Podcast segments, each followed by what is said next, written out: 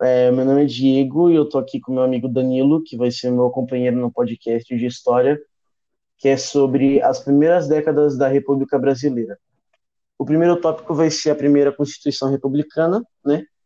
Que ela foi elaborada em 1891, que foi após a proclamação da República.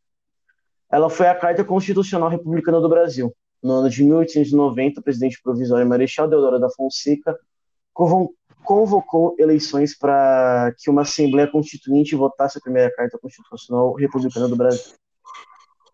O segundo tópico é sobre a República da Espada e das Oligarquias, que durante toda a República da Espada, a base, governa a base governamental foram as oligarquias agrárias, responsáveis pelo fim é, da monarquia.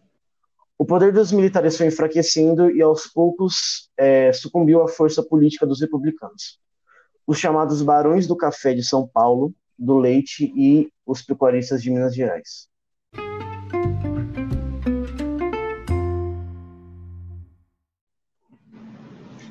É, eu vou falar sobre o primeiro presidente na época republicana, o governo de Deodoro da Fonseca, que foi caracterizado pela liderança autoritária por isso, foi duramente criticado pelo Congresso Nacional.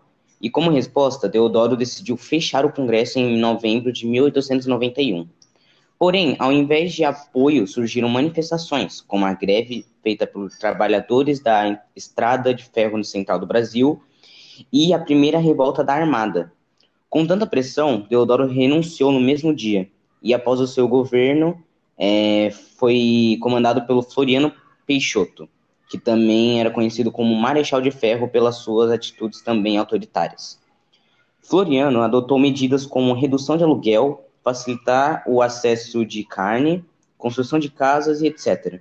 Porém, ainda existiam opositores que queriam uma eleição e eram chamados de federalistas, que com a ajuda dos, da segunda revolta da Armada tentaram dominar a capital de Santa Catarina a partir do Rio Grande do Sul, porém falharam com seu objetivo, pelas tropas de, do próprio Floriano. Uh, agora falando sobre o voto de cabresco. O voto de cabresco é um mecanismo de acesso aos cargos eletivos por meio da compra de votos com a utilização de, da máquina pública ou abuso de poder econômico. Esse foi o podcast sobre as primeiras décadas da República Brasileira. Tchau. Tchau.